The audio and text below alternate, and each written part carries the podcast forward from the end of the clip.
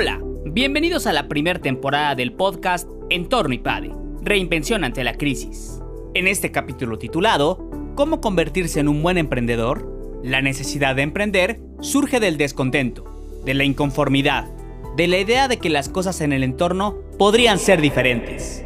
Los emprendedores son agentes de cambio, y para Andrei Sarur, fundador y CEO de Green Life Biosciences, estas personas están cambiando al mundo pero deben enfocarse en el estudio y el aprendizaje.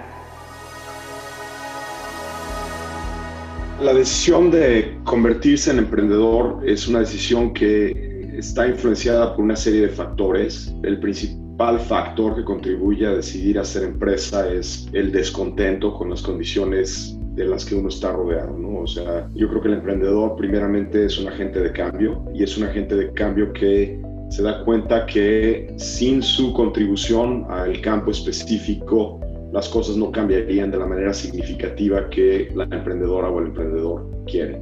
Yo la primera empresa que, que, empecé fue para desarrollar medicamentos que pudieran ser llevados al mercado más rápido y a menor costo. Eso surge de un descontento con los sistemas que existían en ese momento para desarrollar medicamentos para enfermedades complicadas, para enfermedades genéticas, para enfermedades congénitas. Entonces es la diferencia entre ser investigador, donde uno contribuye de manera realmente incremental al estado de ciencia o tecnología de un campo en específico.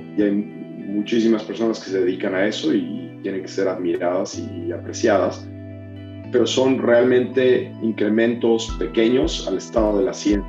Evidentemente esos incrementos son necesarios para después poder lograr empresa, ¿no? no es de que sea uno más importante que el otro, son claramente sinergísticos pero el, objetivo del emprendedor es, es, lograr un cambio fundamental en la manera en la que se llevan a cabo actividades económicas o actividades humanas. Son personalidades completamente distintas. El emprendedor requiere de una toma de riesgos, eh, tanto financieros como científicos como personales, que el investigador realmente no, no tiene y realmente no quiere tener. Un investigador está buscando eh, de cierta forma una estabilidad, tener un entendimiento muy claro de cuáles son las actividades y, los, y, las metas que se tienen a, corto y a mediano plazo, mientras que al emprendedor los goles y las metas que se tienen en cualquier periodo de tiempo cambian de un día al otro, ¿no? Y, tienes que ajustarte a, las condiciones exteriores y ser realmente sensitivo a cuáles son esas condiciones cambiantes y, y tener la posibilidad de adaptarse y cambiar el curso rápidamente.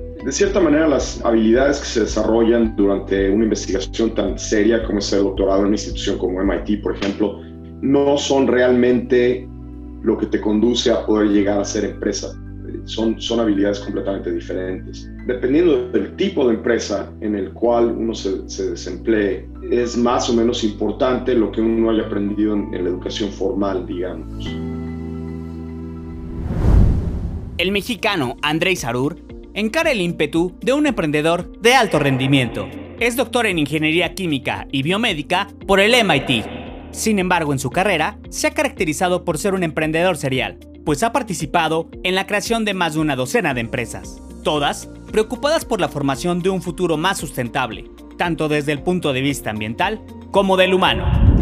¿Qué aprendí yo en el MIT? Bueno, aprendí el rigor de la ciencia y aprendí a aplicar el método científico sin, sin ninguna alternativa. ¿no? El método científico es lo que nos permite deducir eh, conclusiones lógicas a partir de los datos que han sido científicamente obtenidos para llegar a una conclusión lógica. Evidentemente esto es increíblemente importante en los campos donde yo me desarrollo, mucho menos importante en otros campos, ¿no? en el campo de, no sé, de las aplicaciones móviles, bueno, pues o sea, fuera de datos del mercado realmente no hay no hay una ciencia que se requiera de, cajón, no hay un entendimiento científico que se requiera para poderse desenvolver. Si usted se fija en el, ambiente en el que nos estamos manejando hoy, hay una cantidad de desinformación que no está basada en ningún conocimiento científico, que está basado en gente tratando de tomar ventaja de las situaciones actuales en las que estamos viviendo.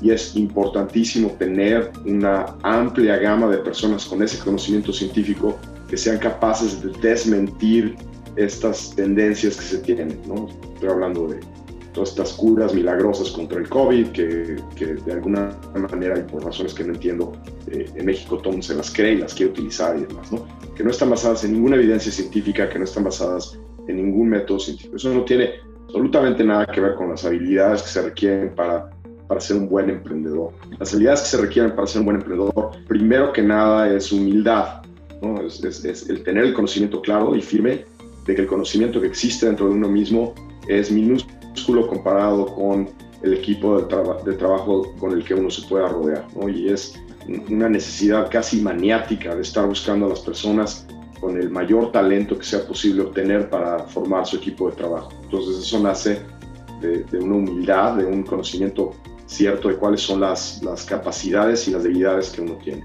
número uno. Número dos, es una tolerancia altísima al riesgo que nuevamente no es algo que se enseñe en ningún laboratorio o en alguna investigación. La tolerancia al riesgo nace de esta necesidad, de esta falta de satisfacción con el status quo que se encuentra en las situaciones de vida de cada persona. ¿no? Puede uno ser un excelente investigador y ser muy mal emprendedor, puede uno ser un excelente emprendedor y, y no tener ni la más remota idea de cómo aplicar el método científico. Y evidentemente existen personas que combinan las dos.